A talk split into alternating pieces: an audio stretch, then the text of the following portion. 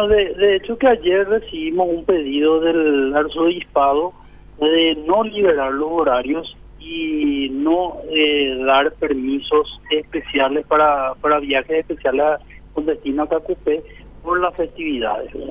Entonces, eh, atendiendo a ese pedido, eh, sacamos el comunicado de que no va a haber por este año liberación de horarios, como se solía hacer siempre, ni tampoco otras empresas que no sean las habituales, como ser Villa Serrana, Cacupeña, Tirá, Primero de Marzo, que son las que cumplen el servicio, que hagan el servicio a, eh, con destino a Cacupé de los distintos puntos del país.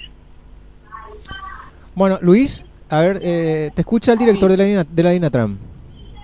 No, eh, eh, precisamente hoy le estaba escuchando a la senadora de Cire y director, y la preocupación que ella tenía era acerca de la aglomeración de gente que se podría generar en, la fiesta de Cacupé. Y, y, ustedes no tienen forma de controlar, obviamente, cuántos vehículos tienen que entrar, cuántos pueden entrar, cuántas personas. O sea, usted se escapa de esa posibilidad, director, ¿verdad? Mira, yo te voy a decir una cosa, Luis. El año pasado, el año pasado nosotros pedimos 800 permisos eh, a empresas que hagan el servicio con destino a Cacupé. Eso quiere decir que eh, un bus que tenía un permiso podía hacer dos, tres, cuatro, todos los viajes que pueda desde el 5 hasta el 9, ¿verdad? Entonces, eh, vamos a suponer que hizo un viaje nomás por día, entonces ya multiplicamos este 6 por 800 y tenemos 4 mil, casi 5 mil viajes, ¿verdad? Entonces es, realmente es imposible eh, controlar eso, eh, controlar a las personas. Y por otro lado, la, las Eucaristías van a ser agendadas, entonces la cantidad de personas va a estar limitada y con las empresas que normalmente tienen los servicios de Acupe es, se cubre suficiente a la demanda de personas que va a haber en las homicidas. Entonces, no hace falta tampoco ni liberar horarios ni despedir estos permisos para que otras empresas hagan ese servicio. Adela. Juan José, ¿me escuchás?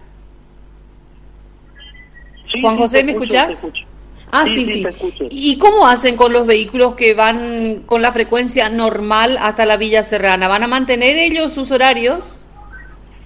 Sí, las empresas las empresas que tienen el, el servicio Cacupé van a mantener en los horarios que están establecidos por resoluciones y nosotros vamos a estar haciendo el control de que estas unidades transporten la cantidad de, de personas que está establecida en el protocolo de transporte.